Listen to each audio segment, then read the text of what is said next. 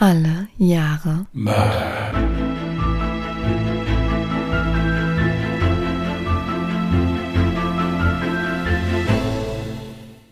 Herzlich willkommen zu Alle Jahre Mörder, der True Crime Podcast mit Christian, hallo. Und Jasmin. Hi.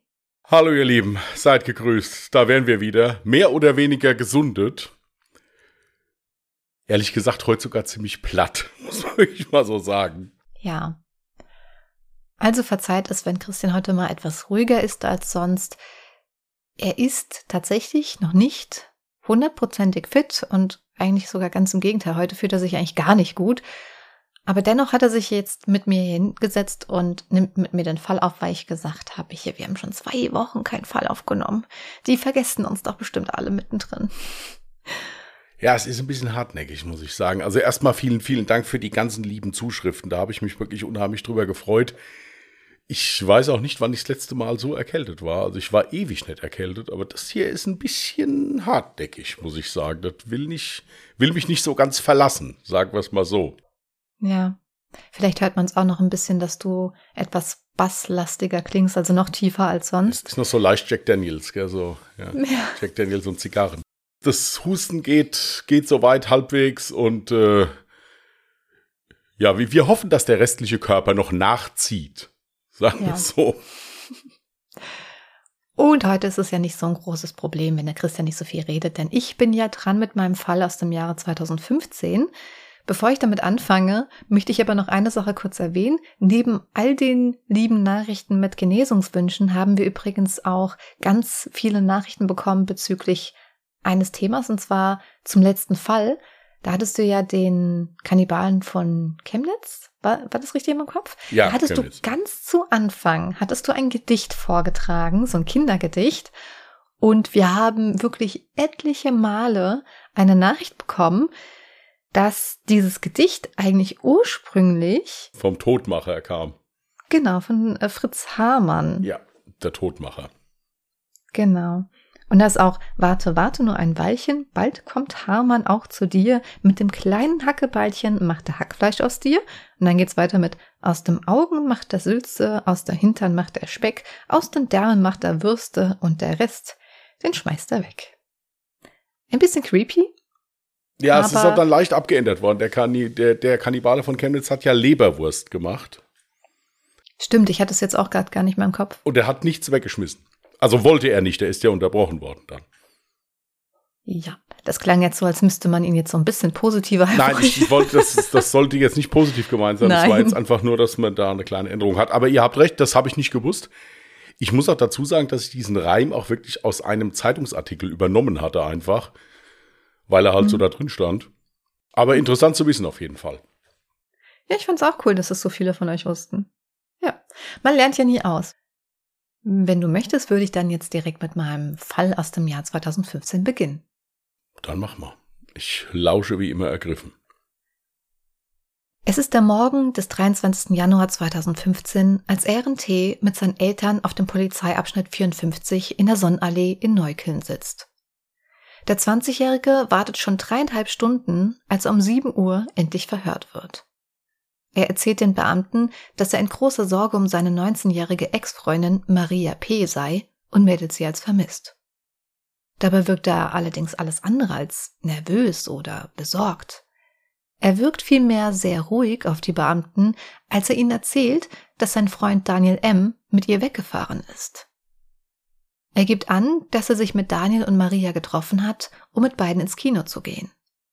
Maria ist im neunten Monat schwanger und er der Vater des Kindes. Die beiden haben eine turbulente Beziehung hinter sich und sind gerade dabei, sich wieder etwas näher zu kommen. Für ihn war die ungeplante Schwangerschaft erstmal eine große Überforderung und es dauerte, bis er sich an den Gedanken gewöhnte, so früh Vater zu werden. Mit seinem Freund Daniel sprach er in Vergangenheit oft über seine Zukunftsängste. Am vergangenen Abend soll Daniel gesagt haben, was hältst du davon, sie verschwinden zu lassen? Dann hat er ihm eine Checkliste über die Dinge, die man zum Umbringen so brauche, sowie eine Pistole und ein Brotmesser gezeigt. Irgendwann ist ihm auch aufgefallen, dass Daniel die ganze Zeit blaue Einweghandschuhe trug. Als er ihn nach dem Grund fragte, habe Daniel geantwortet, weil mir kalt ist. Sorgen machte er sich zu diesem Zeitpunkt noch keine. Daniel war schon immer etwas anders und spielte sich gerne etwas auf. Meist steckte dahinter allerdings nicht viel. Nachdem er ihn aufforderte, noch einen Benzinkanister an der Tankstelle zu füllen, wollte Ehren kurz austreten.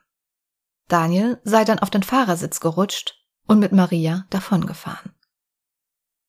Was er sagt, klingt wirr. Obwohl die Beamten nicht nachvollziehen können, warum Ehren sich nicht eher bei der Polizei gemeldet hat, lassen sie ihn trotzdem gehen. Fünf Stunden später bekommt die Polizei einen alarmierenden Anruf.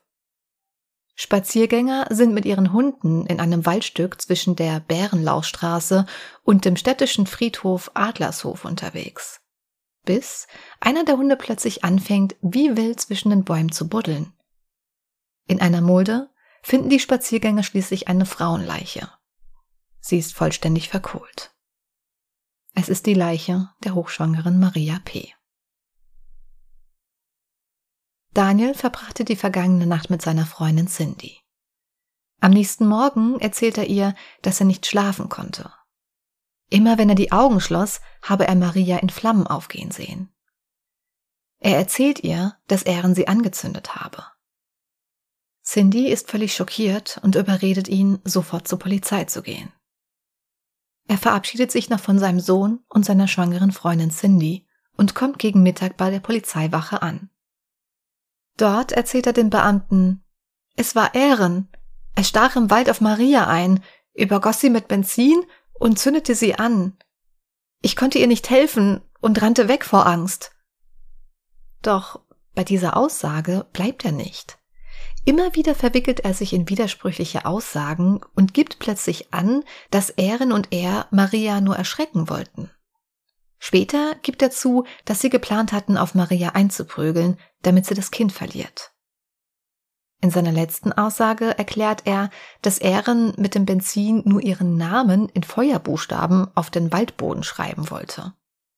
Er hat mit all dem nichts zu tun und hat seinen Kumpel Ehren nur begleitet, weil dieser ihn sonst wegen Cannabisbesitzes angezeigt hätte.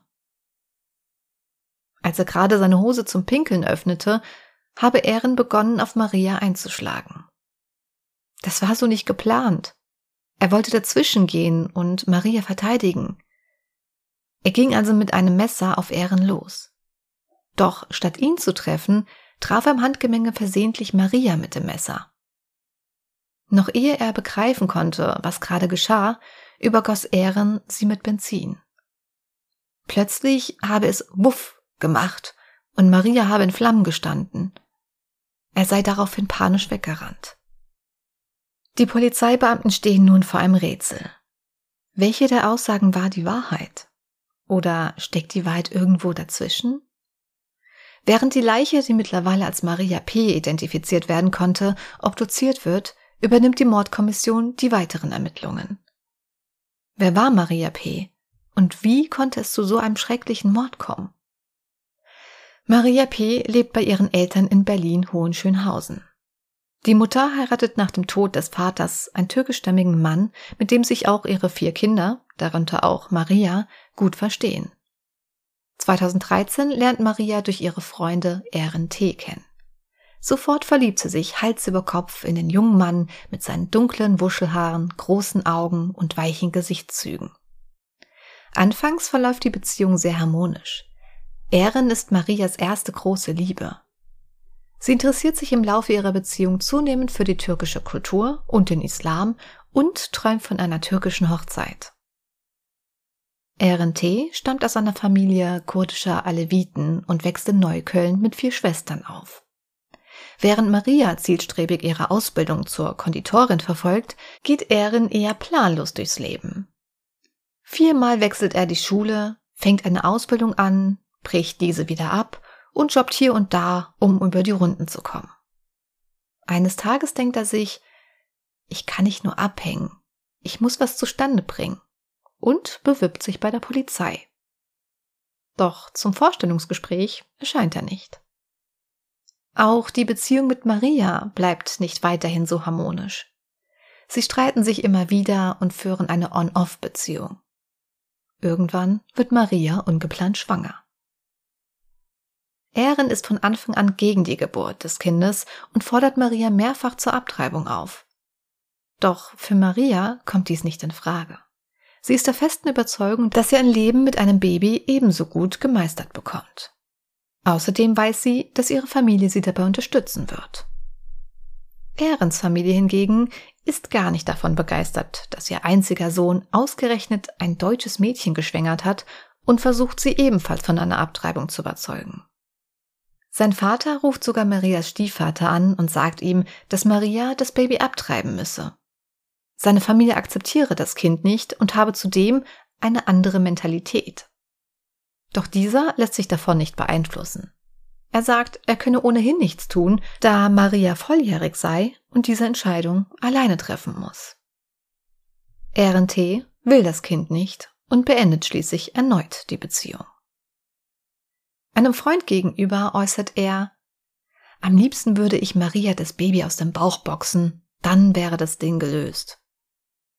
Doch dieser hält die Aussagen eher für leeres Geschwätz.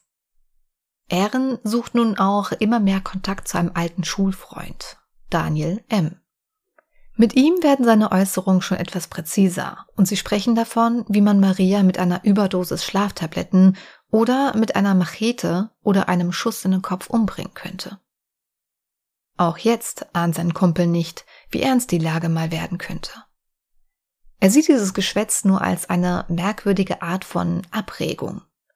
Schließlich ist Ehren eindeutig überfordert mit der Situation. Daniel M. hingegen scheint diese Äußerung ernst zu nehmen. Ihn schreckt sowas nicht ab. Ganz im Gegenteil. Er steckt komplett darauf ein und stellt Fragen wie Was wäre, wenn Maria tot ist? Was ist das für ein Gefühl, einen Menschen umzubringen? Daniel M. hat weder einen Schulabschluss noch eine Ausbildung. Er sucht Kontakt zur Rockerszene und ist wegen Körperverletzung und unerlaubten Waffenbesitzes Polizei bekannt. Sein Ausbildungsplatz hat er verloren, weil er einem Lehrling die Nackenhaare angezündet hat. Seine Mutter hat ihn mit 15 Jahren rausgeschmissen und er lebt seitdem streckenweise bei der Familie seiner Freundin Cindy. Mit ihr hat er einen Sohn. Später wird sie erneut schwanger, obwohl sie nicht gerade eine harmonische Beziehung führen und sie immer wieder so heftig miteinander streiten, dass die Oma ihren Enkel schützend zu sich ins Wohnzimmer holen muss. Auch auf Ehren hat Daniel keinen guten Einfluss. Immer wieder reden sie davon, wie man das Problem aus der Welt schaffen könnte. Am 13. Januar wendet sich Maria in ihrer Verzweiflung an eine Schwangerschafts- und Konfliktberatungsstelle und dann an das zuständige Jugendamt, da keinerlei Kontakt mehr zu dem Vater ihres Kindes besteht. Das Jugendamt schickt noch am selben Tag einen Brief an RNT mit der Aufforderung, die Vaterschaft anzuerkennen. Und tatsächlich scheint der Brief zu fruchten. Erin meldet sich zum ersten Mal seit Monaten wieder bei Maria und die beiden scheinen wieder zueinander zu finden. Er verspricht ihr, sie finanziell zu unterstützen und spricht sogar von einem Neuanfang. Am 20. Januar verbringen sie sogar eine Nacht miteinander. Maria ist überglücklich und glaubt daran, dass er sich geändert hat und nun alles gut werden wird. Die beiden haben sich für den 22. Januar erneut verabredet. Erin will sie überraschen und verrät ihr nicht, was er mit ihr unternehmen will. Sie schreibt ihm noch, Du weißt schon, ich darf nicht so lange laufen.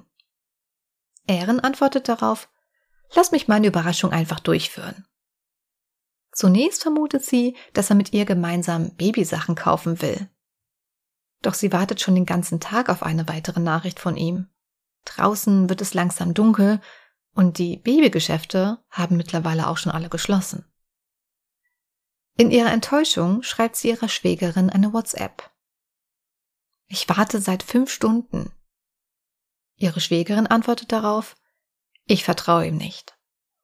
Doch Maria lässt sich davon nicht beunruhigen und schreibt voller Freude, er hat mich sogar Schatz genannt und hat sich total verändert. Ihre Schwägerin versucht sie noch auf den Boden der Tatsachen zurückzuholen. Vergiss nicht, was er alles sagte. auch zu deiner Familie. Maria bleibt allerdings weiterhin voller Hoffnung. Aber Vergangenheit ist Vergangenheit. Um 1956 antwortet ihre Schwägerin noch, sei vorsichtig. Maria antwortet darauf nur noch bedenkenlos, keine Sorge, wenn er was vorgehabt hätte, hätte er es doch schon längst getan.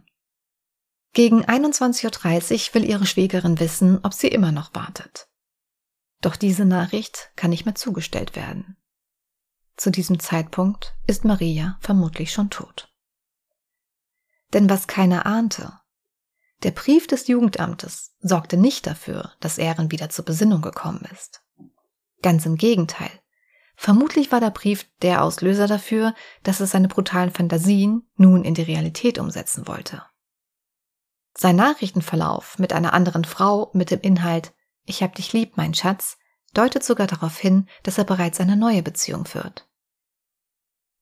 Im Januar 2015 schreibt Erin eine Nachricht an Daniel mit dem Inhalt Ich mach das diese Woche, aber diesmal sicher.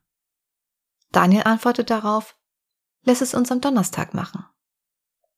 Am Vormittag des 22. Januar 2015 hilft Daniel einem langjährigen Freund seiner Eltern bei der Arbeit. Anschließend fährt er mit Ehren in die Wohnung seiner Freundin Cindy und steckt ein großes Brotmesser und ein Teleskopschlagstock, welchen er aus einem vergangenen Sicherheitsdienstjob mitgehen ließ, ein. Danach fahren sie erneut zu dem Freund seiner Eltern und fragen ihn, ob er seinen Transporter für zwei Stunden ausleihen könnte. Daniel hätte sich mit seiner Freundin gestritten und er bräuchte ihn nun für einen Umzug. Ehren soll den Transporter fahren, da er keinen Führerschein besitzt. Der Nachbar sagt zu und ermahnt die beiden noch vorsichtig zu fahren. Was danach genau geschieht, lässt sich nur teilweise rekonstruieren. An einer Tankstelle füllen sie einen Kanister mit vier Liter Benzin. Gegen 21 Uhr holen sie Maria ab und locken sie unter einem Vorwand in einen Wald in Adlershof im Südosten Berlins. An ihrem Ziel angekommen, prügelt einer der beiden auf das ahnungslose Opfer mit dem Teleskopschlagstock ein. Daniel sticht zweimal mit dem Brotmesser in Marias Bauch und hält sie fest, während Ehren sie mit Benzin übergießt. Dann zünden sie Maria bei vollem Bewusstsein an. Maria versucht noch einige Meter brennend in den Wald zu flüchten und sich die Jacke, die Feuer fing, abzustreifen. Doch sie verliert den Kampf. Sie stirbt in den Flammen. Mit ihr das ungeborene Mädchen im Bauch, das die Lara heißen sollte. Der Nachbar, von dem sie sich den Transporter liehen, wird indessen immer wütender. Die jungen Männer sind nicht zur vereinbarten Uhrzeit zurückgekommen. Da er sie nun auch nicht mehr telefonisch erreichen kann, wendet er sich sofort an die Polizei.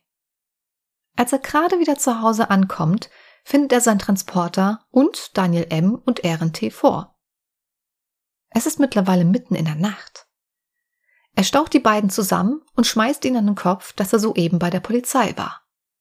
Die beiden werden von einer auf die andere Sekunde kreideblass und sind schockiert. Vermutlich ist dies der Grund, warum beide unabhängig voneinander am nächsten Tag zur Polizeiwache gehen und den anderen belasten. Hätte der Nachbar sein Auto nicht als gestohlen gemeldet, hätten die beiden sich in Sicherheit gewogen und für immer über den Vorfall geschwiegen. Vor dem Prozess stellen Psychologen fest, dass beide schuldfähig sind, für ihr Alter allerdings unreif. Über Daniel M. sagt der Gutachter, er sei ein schwer gestörter Mann. Paranoide Züge, sehr aggressiv. Beziehungsgestört, obwohl er mit seiner Freundin bereits zwei Kinder hat. Als der Mord geschieht, ist sie gerade zum zweiten Mal schwanger. Sie hält bis heute zu ihm. Schon öfters hat Daniel M. wegen Diebstählen und Prügeleien vor Gericht gestanden. Gewalt gebe ihm einen Kick, weil er sich meistens leer fühle. Er ist so etwas wie der typische Gewalttäter. RNT dagegen ist für seine Gutachterin ein rätselhafter Fall. So aufgeräumt wirkte er in stundenlangen Gesprächen auf sie. Allzu intelligent sei er nicht, aber auch nicht kalt und brutal.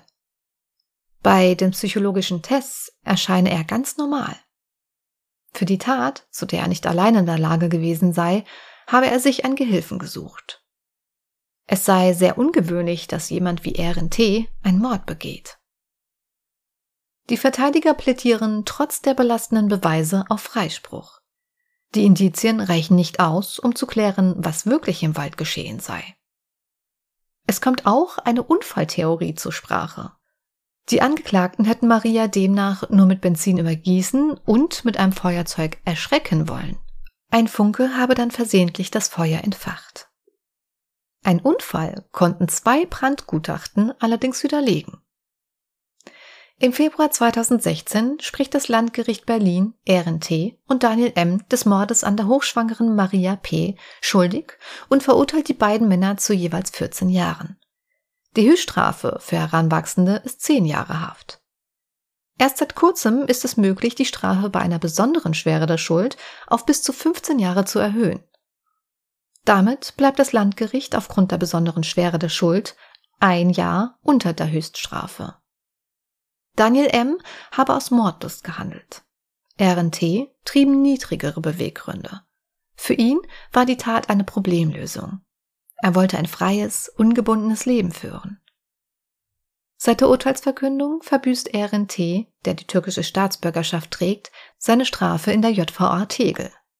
Wenn er seine Haft verbüßt hat, wird er in sein Heimatland Türkei ausgewiesen werden. Okay, das ist ein heftiger Fall, muss ich wirklich sagen. Also ich äh, bin auch gegen Ende immer ruhiger geworden. Ganz, ganz brutale Sache. Ja.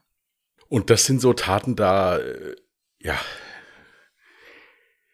da verliere ich so ein bisschen den Glauben an die Menschlichkeit, muss ich echt sagen. Also das ist, äh, also jemanden auf so bestialische Weise umzubringen, das ist was ganz, das ist ganz furchtbar. Da fehlen mir, fehlen mir echt die Worte, muss ich wirklich sagen. Ja. Das kann ich absolut nachvollziehen. Ging mir auch so. Da ich aber tatsächlich, obwohl mir der Fall irgendwie im Hinterkopf bekannt vorkam, ich glaube, der ging auch durch die Medien, ich aber mich nicht daran erinnern kann, diesen jemals in einem Podcast gehört zu haben. Ihr könnt mich an der Stelle gerne korrigieren. Ich habe auch ganz kurz mal auf Spotify gesucht nichts gefunden und dachte mir, okay, diesen Fall muss man mal behandelt haben, auch wenn er schrecklich ist. Übrigens, vielleicht hat der ein oder andere von euch gerade den Gedanken, hat es sich vielleicht bei dem Mord um Ehrenmord gehandelt? Diesen Gedanken hat man ziemlich schnell verworfen. Klar hatte die Familie ein Problem mit der Schwangerschaft, aber um einen Ehrenmord hat es sich in dem Fall tatsächlich nicht gehandelt. Zumindest gab es dafür keine Hinweise. Ja, das ist das nächste, der Grund für den Mord. Ich meine, Gottes Willen, es gibt keinen Grund, der jetzt Mord rechtfertigt, also versteht mich da jetzt nicht falsch, aber nee, also wie gesagt, ich bin da total äh, äh, schockiert drüber. Vor allen Dingen, wie gesagt, die Art und Weise, wie das Mädchen da umgebracht worden ist. Das ist, also, wie kann ich jemanden mit Benzin übergießen und den dann anzünden? Also, und dann da. Äh, einen Menschen bei lebendigem Leib da verbrennen. Also das ist, das ist, das ist, ohne Worte ist das. Das kann ich auch nicht nachvollziehen. Also da kann ich mir halt eben nur vorstellen, dass da eben die Mordlust von Daniel M. mit reingespielt hat, weil es ja offensichtlich war, dass RNT jetzt keinen Spaß dabei verspürt hat, sondern wirklich einfach nur, in Anführungsstrichen so, wie er es immer gesagt hat, sein Problem lösen wollte. Und es war ja klar, dass Daniel M. auf Maria eingestochen hat. Das heißt, theoretisch hätte sie ja zu diesem Zeitpunkt auch schon sterben können. Es hätte quasi mit den Messerstichen beendet werden können. Ja, also das, das muss ich halt sagen, ist auch wirklich sowas, wo mich das mit diesem Jugendstrafrecht schon wieder stört. Also die zwei es mag jetzt bestimmt nicht rechtens sein, das, was ich sage, die zwei, die gehören für immer weggesperrt. Bleibe ich auch bei. Also, äh, wer sowas macht, und da ist jetzt auch egal, von wem da was ausgegangen ist oder sowas, wer sowas macht, der, der hat draußen nichts mehr verloren. Tut mir furchtbar leid. Das, äh, das ist sowas von brutal und bestialisch. Also, wie gesagt, ohne Worte, ich bin da total, total verstört drüber, über sowas. Man muss ja auch sagen, dass das Jugendstrafrecht hier jetzt auch nicht zu 100 Prozent angewendet wurde. Also eigentlich schon, aber im Prinzip hätte es ja so oder so lebenslang, da hast du ja auch die Chance, nach 15 Jahren rauszukommen.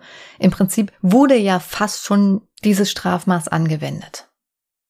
Weil halt eben die besondere Schwere der Schuld festgestellt wurde.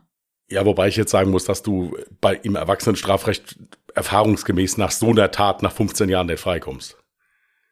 Ja, also das äh, ist sehr unwahrscheinlich. Ich muss auch dazu sagen, ich hatte tatsächlich kurzzeitig Angst, als ich ähm, erstmalig halt äh, zu dem Fall recherchiert habe, dass eben gar keiner dafür die richtige Strafe bekommt, weil tatsächlich nicht zu 100 Prozent geklärt werden konnte, wie der ganze Tatablauf war. Also wer im Prinzip sie mit Benzin übergossen hat, wer das Feuer entfacht hat, das konnte alles nicht gesagt werden. Was gesagt werden konnte aufgrund der gefundenen Spuren war, dass die Messerstiche von Daniel M. kamen. Und man muss auch dazu sagen, sie waren bei ihren Geständnis oder bei ihrer vermissten Meldung, waren sie ja schon ganz schön schlau unterwegs. Deswegen haben sie sich aber auch teilweise dann in, ja, wirres, in wirre Aussagen verwickelt. Denn beispielsweise hat ja RNT angegeben, ja, er hat mir dann verschiedene Sachen gezeigt, wie dieses Brotmesser und die Teleskopstange, dies, das. Das hat er deswegen gemacht, weil er wusste, dass natürlich auch seine Fingerabdrücke auf diesen ganzen Mordwaffen vorzufinden sind. Ebenso hat dann auch Daniel M. versucht, das alles irgendwie so hinzudrehen, dass er ja nur da war und er hat sich gezwungen gefühlt, weil er Angst hatte, Ehren könnte ihn dann anzeigen und also die haben das schon irgendwie durchdacht und so war halt eben das Problem vorhanden, dass nicht ganz klar gesagt werden konnte, wer war dafür verantwortlich, wer hat sie in Brand gesteckt.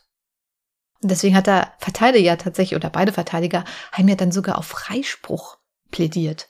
Also das muss man sich mal vorstellen dass man dann sagt, ja gut, also im Prinzip konnte ja nichts nachgewiesen werden und ähm, das sind ja alles nur Indizien und das hätte ja auch alles ein Unfall sein können. Darum ja auch die Theorie, die er ja mit Absicht gesagt hat, Daniel M. so, ja, das war so gar nicht gedacht. Wir wollten sie nur erschrecken und dann halt mit, äh, mit Benzin da ihren Namen auf dem Waldboden dann schreiben. Dumm waren sie schon mal nicht. Das war alles sehr taktisch ausgeklügelt von den Zweien, ja muss man, also nicht positiv gemeint, sondern halt krankhaft, ne? Das ist ja jetzt natürlich nichts Positives. Ja, gebe ich dir recht, auch mit der Tatsache, dass das auch bestimmt so hätte ausgehen können, dass man sagt, ja gut, es, einer von den zweien war es, aber wer was war, können wir nicht sagen. Also insofern.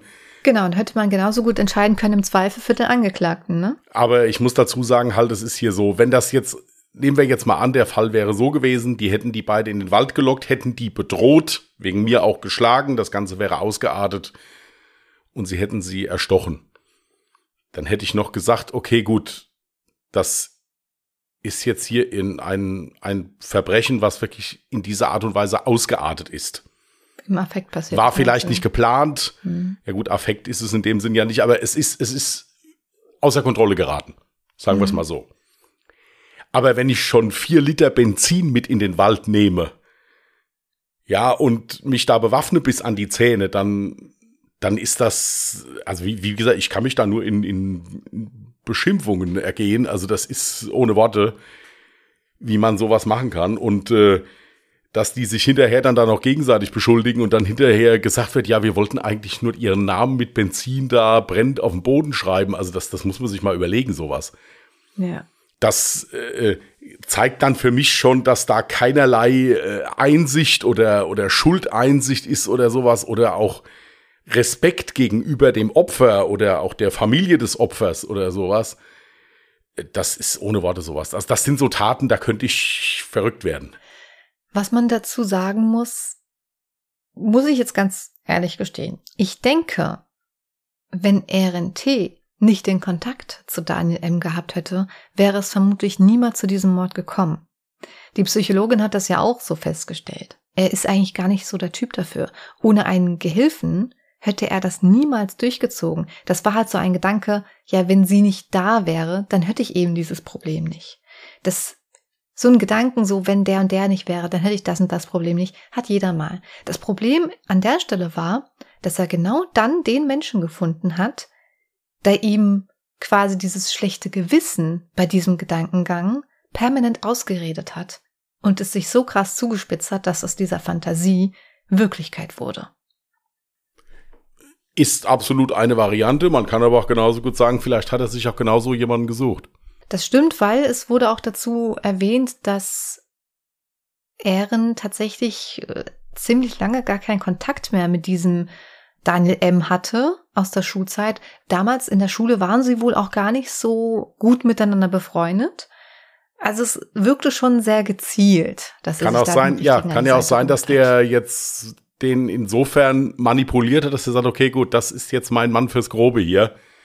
Der geht vorne weg und macht das dann. Ich weiß es ja nicht. Keine Ahnung. Jetzt so wie dieser äh, Daniel geschildert wurde, ist es ja auch so, dass der wirklich Gewalt genossen hat. Also insofern denke ich mir, dass man den jetzt mhm. nicht da groß motivieren muss dazu.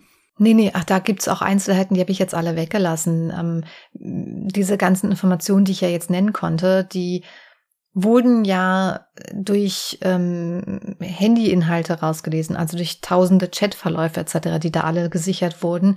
Und unter anderem waren dabei Chatverläufe mit anderen Frauen, die sich quasi bei Daniel dann gemeldet haben und meinten, hier, ich habe ein Problem mit meinem Freund, kannst du mir da helfen? Und er dann halt auch immer schön zurückgeschrieben hat, ja, klar, ich kann dir helfen, ich habe da hier äh, eine bestimmte Waffe und keine Ahnung, also der hat wohl auch schon anderen Frauen dann immer schön brav dabei geholfen, um dann halt deren Probleme loszuwerden. Und ich hatte es ja auch gesagt, hier, der wollte ja auch unbedingt da ins Rockermilieu rein. Wenn man sich, ach, jetzt habe ich gar kein Bild herausgesucht, fällt mir gerade ein. Ich werde natürlich für unsere Zuhörer und Zuhörerinnen noch Bilder raussuchen. Ähm, dieser Daniel M., ja, der war auch, er hatte kurz geschorene rote Haare, hatte, ich, ich glaube sogar Tätowierung sogar im Gesicht, war stark tätowiert und ja, also man, man konnte ihm schon ansehen, okay, das ist jetzt nicht gerade jemand, den du halt als äh, Schwiegermama oder Schwiegerpapa gerne bei dir am Essenstisch sitzen hast, ja, auch wenn das jetzt so ein bisschen vorteilbehaftet klingt. Aber man hat es ihm halt einfach angesehen, dass das jetzt kein, kein netter Bursche war, sage ich jetzt einfach mal. Wollte er auch gar nicht. Und diese Ausrede übrigens, so von wegen, ja, ähm, er wollte ja ähm, Maria beschützen, aber er hatte keine Chance. Das ist auch Unsinn, weil wenn man die zweimal vergleicht, Daniel und Ehren T., also Ehren war im Prinzip so ein ganz schmaler, eher kleiner Typ und Daniel halt hingegen schon ein bisschen stämmiger, größer, also der hätte ihn alle Male wegboxen können, damit er Maria beschützt. Also hätte er es wirklich gewollt. Ja, gut, und selbst wenn ich kann so jemanden beschützen, wenn ich weiß, dass jemand sowas plant, rufe ich die Polizei. Fertig sage ich, hier läuft was, das könnte passieren. Und warne alle Leute und stelle Öffentlichkeit her. Ja, Scheinbar, im, im ich weiß Vorfeld. nicht, was sie mit ihren Handys angestellt haben, aber es war ja all, als waren alle Handys ausgeschaltet. Oder aber es lag daran, weil sie im Wald waren und keiner der anwesenden Menschen dort Netz hatte. Weil die WhatsApp zum Beispiel ja gar nicht mehr bei Maria durchkam und auch der Nachbar hat ja versucht, dann Daniel und Erin anzurufen, um zu fragen, ja, wo ist denn jetzt der Transporter? Aber die waren ja alle nicht erreichbar.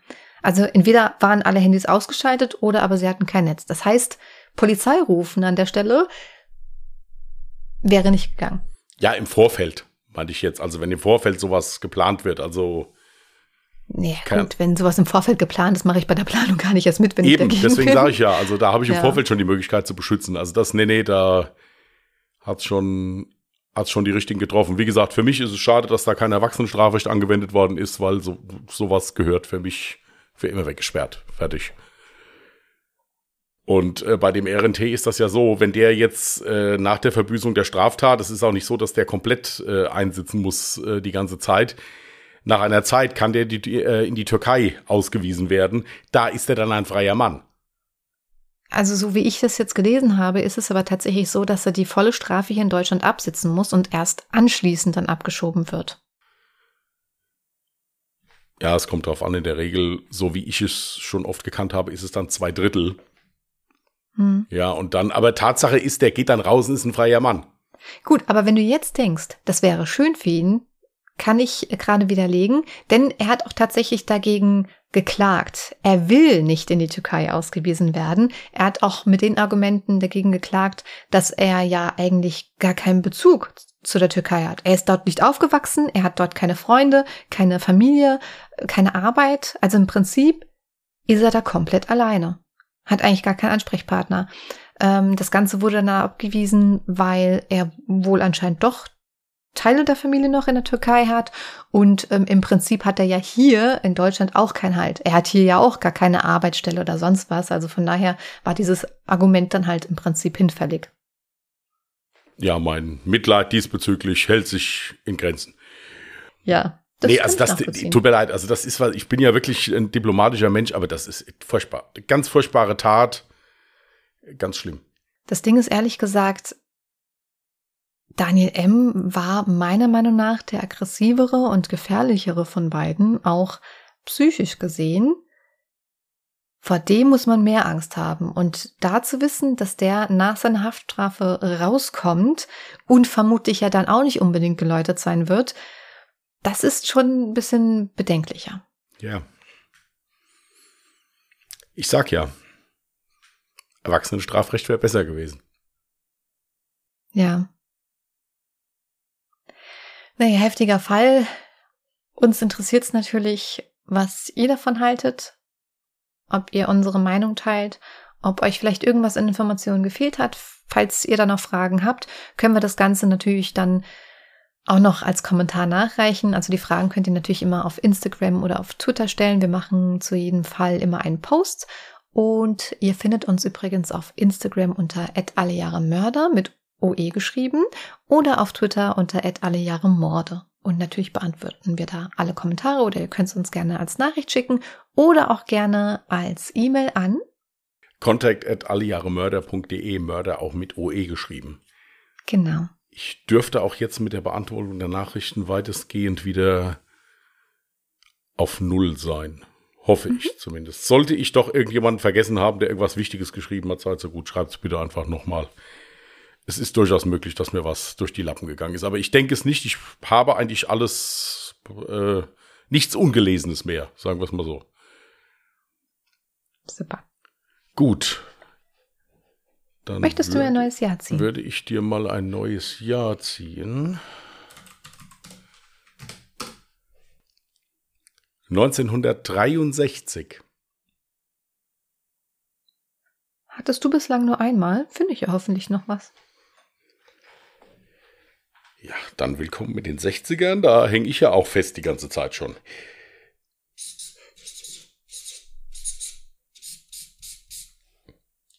Gut, ist notiert. Super. Okay, ihr Lieben. Dann würden wir für heute mal den Deckel drauf machen. Mhm. In der Hoffnung, dass wir uns nächste Woche euch deutlich fitter wieder präsentieren. Müssen wir, wir haben auch gar keine Outtakes mehr. ihr könnt euch darauf verlassen, dass ich mein Möglichstes tue, um äh, wirklich schnell wieder richtig fit zu werden, zuweilen es mich langsam auch tierisch nervt, muss ich ganz ehrlich sagen. Ja. Also wäre vielleicht an der Stelle nochmal ganz interessant zu erwähnen. Also das war gerade ernst gemeint. Ich habe jetzt alle Outtakes, die wir jemals gemacht haben, habe ich jetzt alle verwertet. Und ähm, falls ihr auch mal bei Alle Jahre Mörder zwischendurch lachen möchtet, könnt ihr euch die gerne anhören. Die letzten zwei Folgen, die wir hochgeladen haben, waren Outtakes-Folgen. Ja, weil der Christian krank war. I'm sorry. Gut, ihr Lieben. In diesem Sinne hoffe ich, dass ihr alle gesund seid. Vielmehr wir hoffen das und dass es euch gut geht. Passt auf euch auf. Wir wünschen euch einen ganz entspannten Wochenstart. Und äh, wenn ihr Lust habt, könnt ihr gerne mal bei Ungedingst reinhören. Das ist unser anderer Podcast. Der ist mittwochs immer, mittwochs, gell? Es ist richtig, mittwochs. In der Nacht ja. von Mittwoch auf Donnerstag. In der Nacht von Mittwoch auf Donnerstag kommt da immer eine Folge raus. Da geht es nicht um Mord und Totschlag, da geht es um ein bisschen lustigere Themen. Und ansonsten hören wir uns nächsten Sonntag wieder. Bis dahin und tschüss. Macht's gut. Bye.